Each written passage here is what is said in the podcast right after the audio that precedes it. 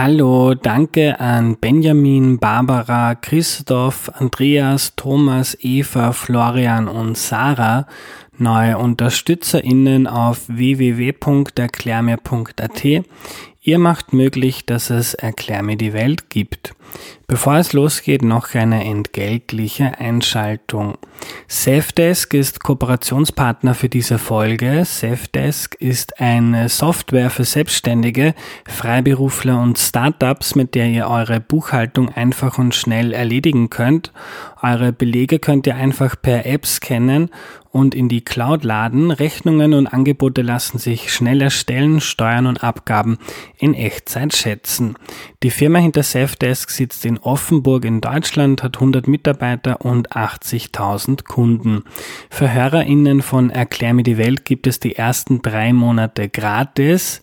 Geht auf safdesk.at slash emdw und gebt den Rabattcode EW100 an.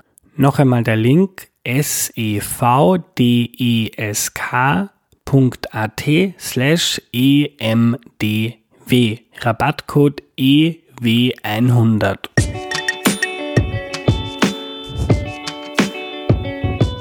Hallo, ich bin der Andreas und das ist Erklär mir die Welt, der Podcast, mit dem du die Welt jede Woche ein bisschen besser verstehen sollst. Heute geht es darum, wie man aus einer Idee, einer Geschäftsidee ein Business macht und das erklärt uns Hansi Hansmann. Hallo. Hallo, schönen guten Morgen. Guten Morgen oder Mahlzeit, Hansi. Äh, bevor wir loslegen, stelle ich doch bitte noch kurz vor. Ja, also mein Name ist Hansi Hansmann, ich bin Business Angel. Ich habe 2010 begonnen als Business Angel zu investieren und zwischen Was ist ein Business Angel? Sorry. Ein Business Angel ist ein Investor, der in ein Startup investiert, aber nicht nur Geld reingibt, sondern zusätzlich auch sein Netzwerk, sein Know-how zur Verfügung steht, stellt und äh, als Mentor agiert und relativ gründernahe ist. Hans, ich habe ein bisschen durchgelesen, was du so gemacht hast in deinem Leben, ist sehr beeindruckend. Du hast als Manager gearbeitet, unter anderem hast ähm, dann ein Unternehmen gegründet, ähm, das verkauft, damit Geld verdient und jetzt investierst du dieses Geld. Ähm, ich glaube, weil es dir Spaß macht. Viele ähm, Leute kommen zu dir mit Ideen und wollen mit dir zusammenarbeiten, von deiner Erfahrung profitieren oder von dir am Kapital. Äh, worauf schaust du da, wenn junge Leute oder überhaupt Leute zu dir kommen? Wann hast du bei Menschen ein gutes Gefühl und wann denkst du dir, hm, da weiß ich gleich, das wird nichts? Das ist eine gute Frage, weil ich tatsächlich in erster Linie auf die Leute schaue, wenn ich mir ein Projekt oder eine Geschäftsidee anschaue. Äh, das muss jemand sein, mit der einfach offen und transparent auf mich wirkt, der meine Fragen beantwortet, wo ich das Gefühl habe, der hört mir auch zu, wenn ich ihn was frage und geht auf meine Fragen ein und wo ich auch das Gefühl habe, wir sind vom Mindset, von den Werten her nicht ganz so weit auseinander. Ich muss Energie spüren, also ein Startup zu gründen braucht sehr viel Energie, sehr viel Durchhaltevermögen. Ich muss Überzeugung, Leidenschaft sagt man so gern spüren. Und wenn diese Werte rüberkommen, das ist sozusagen der erste Check und den macht man ja natürlich unbewusst, da tue ich, da tue ich nichts abhaken im Kopf. Aber wenn ich zehn Minuten oder vielleicht sogar teilweise noch kürzer mit jemandem spreche, dann ist dieser Check gemacht und da denke ich mir, ja, der passt da rein, das ist ein cooler Typ, den mag ich. Ich habe auch das Gefühl, der mag mich, das muss auch dazu kommen. Da kann man weiterreden. Mhm. Ähm, jetzt unabhängig ähm, davon, wie du das machst, wenn man jetzt ein Unternehmen gründen möchte und man geht mit einer Idee schon länger schwanger, ähm, wie konkret muss diese Idee sein, um da die nächsten Schritte einzuleiten? Also in eine Idee selber, muss man dazu sagen, investiere ich nicht. Da muss schon ein bisschen was da sein, bevor ich mir überlege zu investieren. Weil Ideen gibt es natürlich tausende und, und jeder kann. Es muss auch nicht seine eigene Idee sein, er kann sie irgendwo aufgeschnappt haben. Und das heißt ja überhaupt noch nicht, dass daraus jemals ein halbwegs funktionierendes äh, Geschäftsmodell wird. Man sagt auch immer, da gibt es immer diesen Unterschied, die Idee macht ein Prozent aus und 99 Prozent macht die Execution aus. So ist es tatsächlich. Also von der Idee kann man nicht wirklich leben. Also die Idee zusammen mit einem guten Gründer oder noch besser im Startup-Bereich mit einem Gründerteam von zwei, drei, maximal vier Leuten, die einander von ihren Eigenschaften her ergänzen und gut zusammenarbeiten können, die dann eine Zeit lang weitergearbeitet haben und wenn man so sagt, ihre Hausaufgaben gemacht haben, da fange ich dann schon langsam an zu überlegen, ob das etwas ist, wo man dabei sein kann und denen zu helfen. Mit Hausaufgaben meine ich, die haben ein erstes Produkt gebastelt, was auch immer das Produkt ist. Das kann ein Hardware-Produkt sein, dass man irgendwas zusammenbaut, weil es irgendwas, äh, irgendwas äh, Tolles macht, oder ein Softwareprodukt, eine Softwarelösung. Ganz wichtig ist, jede, jede Geschäftsidee muss grundsätzlich ein Problem lösen. Wenn es keine Problemlösung gibt, gibt es auch kein Geschäftsmodell. Du musst ein Problem lösen und du musst überlegen, haben dieses Problem viele Leute? Das heißt, wenn das Problem viele Leute haben, dann hast du potenziell auch einen großen Markt. Und ist dieses Problem groß genug und der Leidensdruck bei der Problemlösung groß genug, dass derjenige, dem man dieses Problem löst, auch tatsächlich bereit ist, Geld dafür zu bezahlen für diese Lösung? Also diese Fragen muss man irgendwie mit Ja beantworten können. Weil du kannst zwar ein wunderbares Problem lösen, ein riesengroßes, aber wenn das nur 100 Leute auf der ganzen Welt haben, dann wirst du kein Geschäftsmodell damit haben, machen können. Das funktioniert einfach nicht. Man hört so gerne aus der Startup-Branche vom sogenannten Elevator Pitch, also dieser kurzen Präsentation der Idee oder der Problemlösung, die, die so kurz ist, dass man sie schnell im, im Aufzug machen kann. Ähm, ist das was, was vor, vor einiger Zeit so ein Ding war oder ist das noch immer ein Ding, dass jedes Unternehmen, jedes Startup braucht so einen Elevator Pitch? Jedes Startup braucht einen Elevator Pitch. Ich sage grundsätzlich, meinen Gründern oder auch, wenn es nicht meine Gründer sind, auf, auf, auf Vorträgen den, den Personen, die gerne gründen möchten oder die ein Startup haben, sie sollten sich einen sogenannten Elevator Pitch zulegen, also einen, der 30, 40 Sekunden ist, einen, der drei, vier Minuten dauert und wenn man so will, einen langen Pitch, je nachdem, wie viel Zeit man hat. Es ist tatsächlich so, dass man als Gründer manchmal jemanden trifft, den man überzeugen möchte oder mit dem man länger reden möchte. Und wenn ich das in 30 Sekunden kann, und 30 Sekunden reichen normalerweise aus, um das Interesse dieser Person zu wecken, nach 30 Sekunden wird er nicht sagen, da investiere ich. Aber ich wecke sein Interesse und wenn ich sein Interesse geweckt habe, dann sagt er, treffen wir uns doch morgen und reden wir eine Stunde in Ruhe darüber und erklärst du mir genau, was du magst, das interessiert mich. Also der Elevator Pitch ist jetzt nicht die gesamte Problemlösung, sondern es ist einfach Interesse wecken. Hey, ich habe für dieses Riesenpro Riesenproblem eine super Lösung gefunden. Das würde so und so funktionieren. Und das ist ein ganz großer Markt wenn man das der richtigen Person im richtigen Moment von mir das im Aufzug sagt, dann kann man damit sein Interesse wecken. Mhm.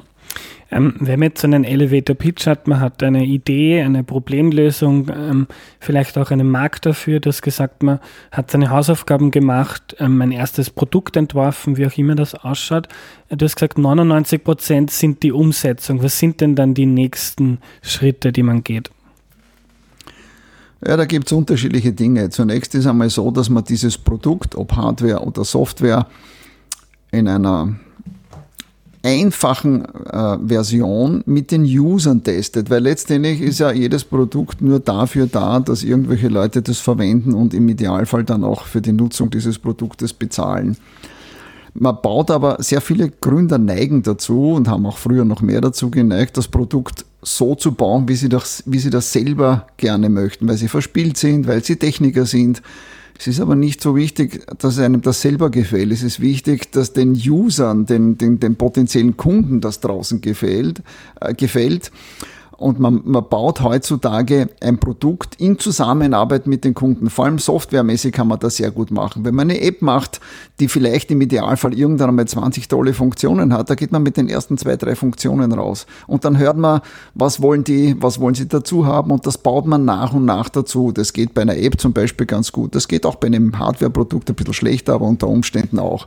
Und das ist ein langer, mühsamer Weg. Es ist immer, ein Startup hat immer so grundsätzlich, kann man sagen, drei Phasen. Die erste Phase ist, das Produkt so zu bauen, dass es ein tolles Produkt ist und dieses Problem, das man lösen möchte, tatsächlich gut löst. zusammen mit den Usern. Die zweite Phase ist, wenn man das hat, dass man dann auch entsprechend viele User für dieses Pro Produkt gewinnt, möglicherweise noch ohne dafür Geld zu bekommen, sondern im Softwarebereich einfach viele User gewinnt, die dann dieses Produkt gerne benutzen.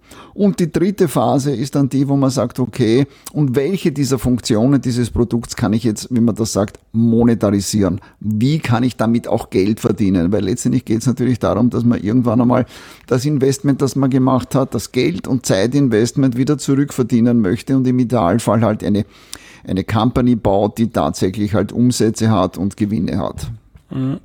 Wenn 99 Prozent ähm, eines, eines Geschäftsmodells, eines erfolgreichen Unternehmens die Umsetzung ist, dann hast du in deiner Zeit sicher schon viele gute Ideen ähm, gehört, die daran gescheitert ist. Kannst du da ein bisschen was drüber erzählen? Also jetzt kein konkretes Beispiel, aber ich habe so in meinem Kopf so zahlenmäßig aus der Zeit, wie ich sehr viel investiert habe.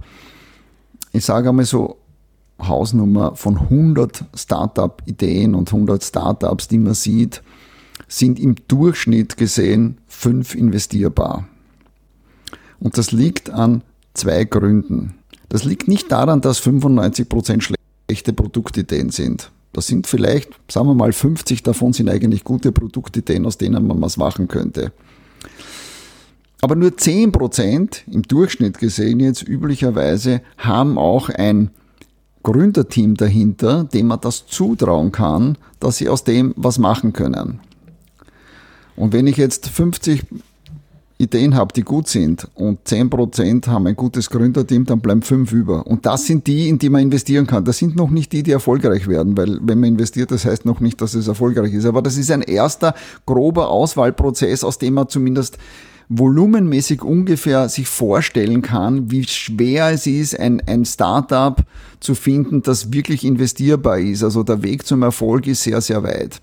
Und dann gibt's natürlich auch bei den anderen 50, die keine gute Produktidee haben, gibt's unter Umständen auch 10% gute Gründerteams, aber die haben halt die falsche Idee. Wenn mir sowas unterkommt, dann sage ich den Leuten das normalerweise. Ich sage ihnen, hey, ihr seid coole Leute, ich glaube, ihr macht einen guten Eindruck auf mich, aber ich kann mir nicht vorstellen, dass aus der Produktidee was wird. Überlegt euch vielleicht was anderes. Mhm. Du sagst gute Teams. Ähm, schließe ich daraus, dass du der Meinung bist, dass man das alleine nicht durchziehen kann? Ja, das kann ich ganz eindeutig mit Ja beantworten. Es ist auch eine Grundregel im Startup-Business, dass man eigentlich nur in Teams investieren sollte und nicht in, in One-Man- oder One-Woman-Shows. Da gibt es mehrere Gründe dafür. Der eine ist der, dass das Gründen eines Startups und die ersten Jahre enorme Knochenarbeit sind, die sehr viel von Frustrationserlebnis geprägt ist. Man darf ja nicht vergessen, ein Startup ist eine Firma, das was Innovatives macht. Also etwas, was genau so keiner zuvor gemacht hat. Man muss unglaublich viel ausprobieren. Man probiert was aus, funktioniert nicht. Probiert was aus, funktioniert nicht. Oft 20, 30, 40 Mal, bis man sagt, hey, so funktioniert's. Und dann habe ich ein kleines Feature, das ich gemacht habe und gehe zum nächsten über. Das bedeutet, dass man viel mehr Frustrationserlebnisse als Erfolgserlebnisse hat. Und das muss man nicht nur vom, von der körperlichen Kraft, sondern vor allem vom Kopf her muss man das aushalten. Und das üblicherweise ist es so, dass irgendwann einmal alle Gründer down sind. Die, die sagen, hey, ich kann nicht mehr, ich schaff's nicht mehr, es ist einfach zu, zu viel. Wenn das einer ist, dann hat man großes Pech gehabt, weil der eine ist kaputt und der hört auf und der hat niemanden, der ihn aufrichtet und weiterbringt. Wenn das zwei, drei, vier Gründer sind, meistens erwischt nicht alle drei oder vier zum, zum gleichen Zeitpunkt. Wenn dann einer down ist, dann sind die anderen, die, die den Kahn voranziehen. Also das ist sehr, sehr, das ist sehr, sehr hilfreich. Das ist der eine Grund. Es gibt aber noch einen zweiten Grund. Äh, Gründer arbeiten für relativ wenig Geld. Das ist auch Teil der Start-up-Rules, weil sie ja Anteile in der Firma haben und der Investor nicht sehr gerne das Geld investiert, um den Gründern hohe Gehälter zu bezahlen, sondern der bezahlt denen halt Gehälter, mit denen sie halt gerade leben können, aber mit dem sie sich jetzt nicht das schicke Wohnung oder das schicke Auto leisten können. Das heißt, die Gründer sind dadurch motiviert, dass sie Anteile an der Firma haben und von diesem Wertzuwachs irgendwann einmal profitieren können und arbeiten für relativ wenig Geld. Aus Startup-Sicht, aus, aus ökonomischer Sicht ist es natürlich gut, wenn ich drei oder vier solche Leute habe, die für wenig Geld arbeiten und nicht einen Gründer und die drei anderen muss er sich engagieren und muss denen Marktgehälter bezahlen, weil die Leute, die man sich, die man sich dazu holt, die muss man natürlich nach Markt bezahlen. Mhm. Ähm, was macht denn ein gutes Team aus, so was das Zwischenmenschliche betrifft oder die Beziehungen? Ja, nach meiner Erfahrung äh, sind es gar nicht unbedingt die besten Freunde, die ein gutes Team ausmachen, äh, sondern es ist ein ähnliches Mindset und eine ähnliche Zielsetzung. Ich, ich erkläre es an einem ganz einfachen Beispiel. Es können zwei super Freunde sein, die sagen, wir machen miteinander ein Startup, wir gründen eine Firma. Und der eine denkt sich im Hintergrund, das ist super, da werden wir zwei Jahre hart arbeiten und dann werden wir einen Exit machen und dann werde ich Millionär sein und habe viel Geld und mache irgendwie ganz was anderes. Und der zweite denkt sich, er ist total daran interessiert, an dieser Problemlösung, an der sie arbeiten und möchte langfristig eine Firma aufbauen. Und das passt nicht zusammen, auch wenn sie die besten Freunde sind. Die werden über kurz oder lang zusammenkrachen.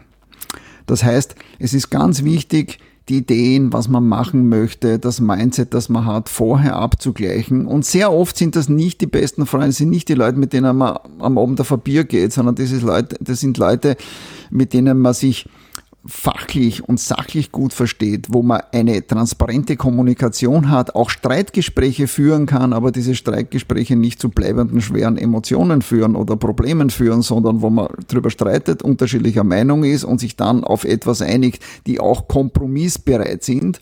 Und natürlich sollten, wenn das jetzt mehrere sind, die sollten nicht alle dasselbe können. Also ich habe zum Beispiel immer vermieden, in Teams zu investieren, die zum Beispiel von der, von der Technischen Uni gekommen sind, wo zwei oder drei Techniker da waren und ein grandioses Thema gehabt haben, ein wirklich super Projekt, eine tolle Lösung und alle drei haben an dem gearbeitet und ich habe ihnen gesagt, das ist echt super, Leute, aber ich habe jetzt eine Stunde gebraucht, um zu verstehen, äh, was ihr überhaupt macht. Das ist nicht gut und ihr habt keinen Plan, wie man ein Geschäft draus macht, weil die sind nur daran interessiert, dass sie diese super Lösung machen. Holt euch doch jemanden dazu, der Business kann, der einen Geschäftsplan machen kann, der vielleicht verkaufen kann, der pitchen kann, der rausgehen kann und mir in einer Minute erklären kann, die wesentlichen Dinge oder einem anderen Investor, was damit gemacht wird. Das heißt, die, die Eigenschaften dieser Leute sollen ergänzend sein. Im Idealfall muss natürlich bei Tech-Startups, und meistens sind es ja Tech-Startups, natürlich ein super Techniker, Entwickler dabei sein einer, der das Produkt selber total lebt und versteht. Sehr oft ist es übrigens jemand, es ist eine sehr gute Voraussetzung, ist natürlich nicht immer so, aber eine gute Voraussetzung, wenn jemand ein Startup gründet, um ein Problem, das er selber hat, zu lösen oder jemand aus seinem Umfeld hat. Das gute Beispiel dafür ist, ich habe in in MySugar, die Diabetiker-App, investiert, die auch sehr erfolgreich geworden ist. Da waren drei Typ-1-Diabetiker, die gesagt haben, wir bauen eine App, mit der wir unseren Diabetes kontrollieren können. Ich meine, die haben eine derartig intrinsische Motivation, die, die haben die Krankheit und wollen ihre eigene Krankheit damit besiegen, dass sie diese Problemlösung bauen. Sowas ist eine ganz ideale Motivation. Hat man nicht immer, aber ist natürlich ideal. Dann brauchst du natürlich jemanden, der verkaufen kann, ganz, ganz wichtig. Verkaufen unter Anführungs, das heißt nicht, dass er das Produkt verkauft, der muss überzeugen können, der muss pitchen können, der muss auf der Bühne stehen können und und, und, und die Leute überzeugen, dass das cool ist, was sie machen. Er muss mit Investoren reden können und irgendwann einmal auch mit Kunden reden können. Wenn es ein B2B-Business ist, dann auch mit großen, mit großen Firmen reden. Es ist gut, solche Leute dabei zu haben und irgendeiner muss dabei sein, der halt ein bisschen mit Zahlen umgehen kann. Das muss kein Buchhalter sein, aber einer, den man um drei in der Nacht aufwecken kann und sagen, hey, wie viel Umsatz haben wir letzte Woche gemacht und das muss wie aus der Pistole geschossen kommen. Der darf nicht nachdenken und sagen, ich muss jetzt in die Listen schauen, was da drinnen steht. also das sind so Dinge, auf die ich Wert lege und wenn ich so ein ideales Team habe, habe ich in meiner Vergangenheit gemacht, dann investiere ich in dieses ideale Team ziemlich wurscht, was die, was die machen. Weil wenn das nicht das ist, was sie jetzt machen, dann finden wir was zusammen, was sie machen werden, weil ein ideales Team findet man nicht oft und das darf man nicht auslassen. Du hast schon ein bisschen darüber gesprochen, über Motivation. Was ist denn deiner Erfahrung nach äh, gute Motivation und was eher schlechte? Du hast schon vom Exit gesprochen. Man hört das ja immer wieder. Ich habe selber auf der WU studiert. So der Traum vieler Menschen ist jetzt vielleicht gar nicht, ein, ähm, die Welt besser zu machen oder ein großes Problem zu lösen, sondern man hat irgendeine Idee und in drei Jahren verkauft man das Unternehmen für ein paar Millionen an irgendeinen Konzern und dann hat man ausgesorgt. Also das passiert, das passiert sehr selten, wenn man es jetzt prozentuell sieht, muss man sagen. Also keine Ahnung, ist dir das tausendste Startup oder sonst irgendwas. Und es ist ein, es ist ein, ein, ein, ein, ein total fairer Wunsch der Gründer, die ja Unternehmer sind und die sehr entbehrungsreich leben, irrsinnig viele Stunden arbeiten und viel weniger verdienen als ihre Kollegen, die jetzt einen Job annehmen und vielleicht das, Dreif das dreifache Monatsgehalt kriegen. Es ist ein sehr fairer Wunsch, als Unternehmer damit auch einmal so viel Geld zu verdienen, dass das alles ausgeglichen wird und vielleicht auch sich zu freuen oder darauf zu denken, hm, vielleicht mache ich einmal einen super Exit. Es darf aber nicht die Hauptmotivation sein.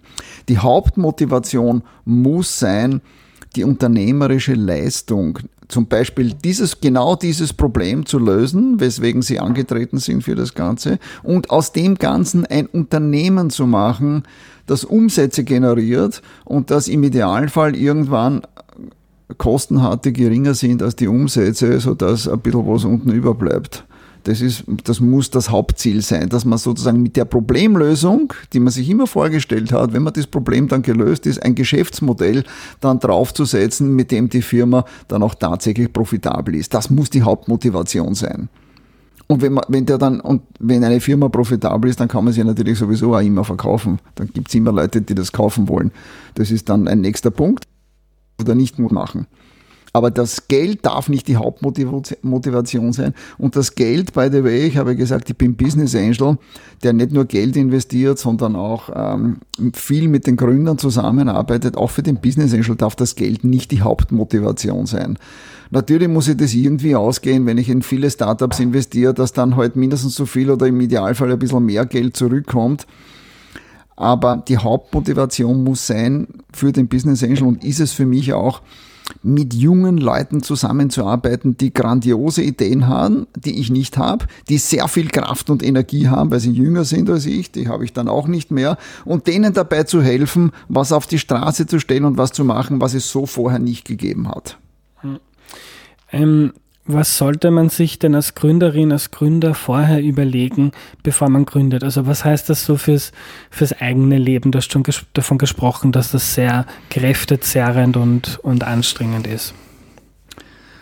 Also allzu viel nachdenken darf man nicht drüber. Nicht? Also wenn du nur mit Leuten redest, die halt so, gerade so auf, auf allen Vieren daherkriechen in, in der Startup-Szene und dich von dem beeinflussen lässt, dann gründet man womöglich nicht. Ich meine, man wächst ja in alles rein. Man nimmt das auch nicht so ernst, wenn einer sagt, naja, ich arbeite jede Woche 100 Stunden und das schon seit drei oder vier Jahren. Nicht? Aber es sehr, bei, bei sehr vielen passiert das dann auch und sollte auch nur eine begrenzte Zeit passieren, weil natürlich niemand über seine Substanz hinaus arbeiten kann. Aber sich zu erkundigen, mit anderen vorher ein bisschen zu reden, was da auf einen zukommen kann, ist schon wichtig. Immer, da gibt es auch genügend Literatur zum Nachlesen. Es gibt ja genügend Podcasts und, und, und Stories und YouTube-Videos, die man sich anschauen kann. Eines ist ganz klar, nicht jeder ist zum Unternehmer und nicht jeder ist gar zum Startup-Unternehmer. Das ist für mich eine unterschiedliche Kategorie. Grundsätzlich ist Unternehmer sein natürlich schwerer als Angestellter sein. Als Unternehmer setzt du dein eigenes Kapital ein, gibt wenig geregelte Arbeitszeiten, du stellst was auf die Beine, du beschäftigst Mitarbeiter, du bringst tatsächlich Wert in die Gesellschaft auch hinein und das muss natürlich damit belohnt werden, dass man ein bisschen mehr verdient als ein Angestellter. Der Startup-Unternehmer ist aber eine Stufe noch drüber aus meiner Sicht, weil es macht einen Unterschied, ob ich jetzt einen Friseurladen aufmache, nichts gegen Friseurläden, da kann man wunderbar damit Geld verdienen und das ist eine grandiose Leistung, einen Friseurladen hinzustellen und dort fünf Friseure zu beschäftigen und damit profitabel zu sein. Aber das haben halt schon zigtausend Leute gemacht. Das macht man halt so wie die anderen. Man findet den richtigen Standort, man schaut, dass dort die Kunden hinkommen und macht das. Ein Startup-Unternehmer macht etwas, was so zuvor niemand gemacht hat. Der tut total was Neues, Innovatives machen, im Idealfall sogar was sogenanntes Disruptives, das sozusagen ein bestehendes Geschäftsmodell eben, eben total, eben total ersetzt. Und das ist deutlich schwerer und da gibt's deutlich mehr, da braucht man deutlich mehr Energie dazu, um das zu machen. Und du brauchst vor allem im Tech-Business sehr viel Geld. Immer wieder brauchst du Geld, weil in dem Moment, wo du ein Ziel erreicht hast, brauchst du Geld, um die nächste Phase zu finanzieren. Und dieses nach dem Geld suchen, das ist ganz, ganz wichtig, ist sehr schwer. Es kann auch nicht jeder gleich gut. Das ist im Startup-Business schon eine, eine, zusätzliche Aufgabe. Es geht nicht nur darum, dass ich das Geschäft gut mache, sondern ich muss auch, ich muss auch immer Investoren finden, die mir die nächste Phase meines Startups finanzieren. Jetzt kriege ich von, von einigen Leuten mit, die selber was gründen, dass man am Anfang oft gibt es irgendwo eine Förderung gibt es in Österreich irgendwie recht viele Förderungen. Ähm, Jetzt gibt es Leute wie dich, Investorinnen und Investoren. Ich weiß gar nicht, ob es da so viele gibt in Österreich. Ähm, wie kommt man denn an Geld, wenn man eine gute Idee hat und Leute davon überzeugen kann? Also der übliche Weg ist halt, dass du in der, wenn du zunächst einmal eine Idee hast, dass du dir ein Team suchst, dass du begeistern kannst, so dass das zwei, drei, vier Leute miteinander probieren. Und am Anfang, vielleicht am Anfang neben dem Job, aber nicht zu lang neben dem Job, denn was man neben dem Job macht, das irgendwann wird der Zeitaufwand so stark, dass man, aber ich verstehe schon, dass man sagt, ich habe eine Idee, morgen kündige und fang, und, und, und fang an, so geht's natürlich auch nicht. Man holt sich am Anfang Geld ein bisschen so von der Familie, vom Ersparten, es ist auch ganz wichtig, auch für einen Investor ist gut zu sehen, dass der Gründer vielleicht seiner Sparte schon investiert hat, dass er ein halbes Jahr gearbeitet hat, ohne sich ein Gehalt aus, auszubezahlen, wenn er jetzt zum ersten Mal was herzeigen kann und was gut ist. Dann hast du recht, gibt es in Österreich eine ganz gute Förderlandschaft. Also wenn du was ein gutes Geschäftsmodell hast und, einen, und das auch in der Lage bist, in einem guten Geschäftsplan zu gießen, da gibt es also durchaus Geld, das man sich abholen kann. Aber es gibt auch schon genügend, genügend äh, Investoren. Wir haben ja die Austrian Angel Investors Organization hm, vor jetzt, glaube ich, acht oder neun Jahren gegründet. Dort sind 250 Mitglieder, das sind alles Business Angel. Manche, die erst neu dabei sind, die erst kleine Tickets machen, manche ganz erfahrene, die auch größere Investments machen, manchmal alleine, manchmal gruppieren sie sich und gehen drei, vier, fünf von denen gemeinsam rein. Dort kann man hingehen, kann man Sachen hinschicken, Projekte, die man hat und Investoren suchen. Je nach Branche und je nach Industrie gibt es natürlich unterschiedliche Interessen.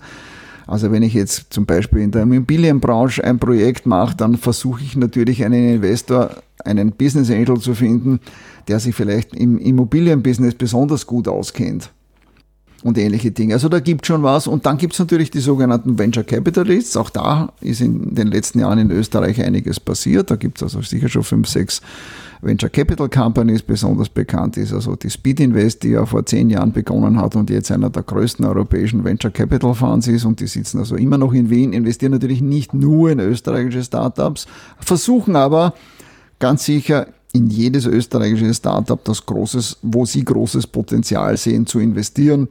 Es gibt Calmstorm, ein kleiner Fonds, der vor kurzem gegründet worden ist, die auch einen sehr guten Ansatz haben und ein paar andere.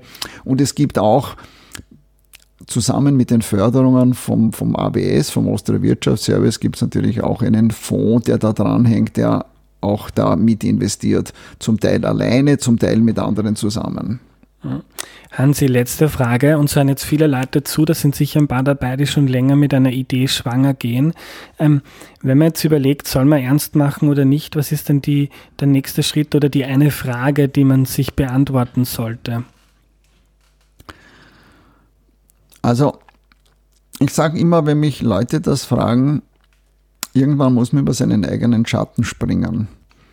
Die Ideen ziehen ja jeden Tag an uns vorbei.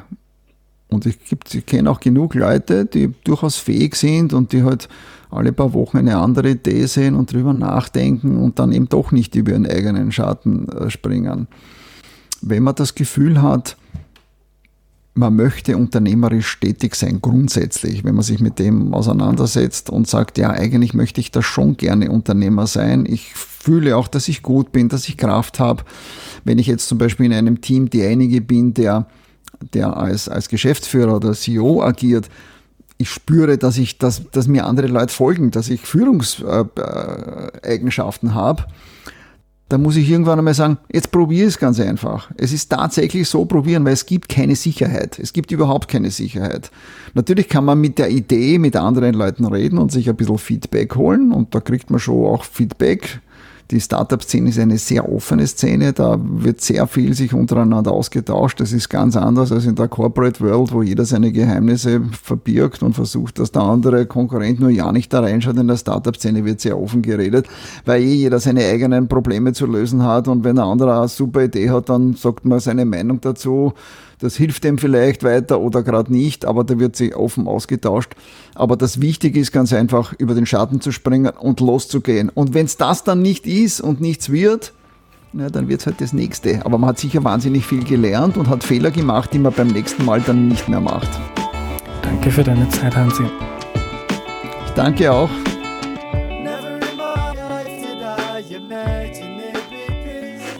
Was nehme ich mir mit?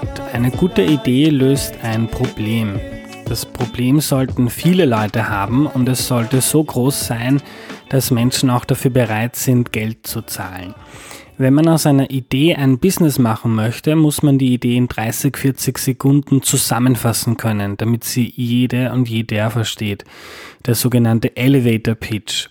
Hansi empfiehlt auch noch eine drei bis vier Minuten lange und eine ganz lange Präsentation in der Hinterhand zu haben. Die Idee ist wichtig, aber viel, viel wichtiger ist laut Hansi die Ausführung, die Execution, wie er das genannt hat. Gute Ideen gibt es viele, aber Leute, die diese gute Idee auch umsetzen, dranbleiben, dran feilen und sie zu Geld machen, Davon gibt es weniger. Er hat drei Phasen genannt, die GründerInnen durchlaufen. Erstens müssen sie ein Produkt basteln, das sie verkaufen wollen, das super funktioniert. Zweitens müssen sie das unter die Leute bringen, wenn es zum Beispiel eine App ist, dafür sorgen, dass sich viele Leute die App herunterladen. Und da muss man jetzt noch gar nicht zwingend Geld damit verdienen. Und der dritte Schritt ist dann schließlich in irgendeiner Form ähm, das Ganze zu Geld zu machen. Am Ende noch ein Tipp. Ich habe gerade das Buch Ziemlich gute Gründe, um am Leben zu bleiben gelesen. Das ist ein Buch von Matt Haig. Das ist ein, ein Autor, der sehr stark an Depressionen und Anxiety gelitten hat und beschreibt, wie sich das anfühlt. Ich kenne das ja aus eigener Erfahrung und es ist oft sehr schwer, das irgendjemandem zu erklären, dass der das noch nicht selber erlebt hat und Matt Haig schafft das in seinem sehr lesenswerten Buch. Das war's für heute. Wenn du Erklär mir die Welt cool und wichtig findest, unterstütze das Projekt bitte auf www.erklärmir.at. Danke und bis zum nächsten Mal, euer Andreas.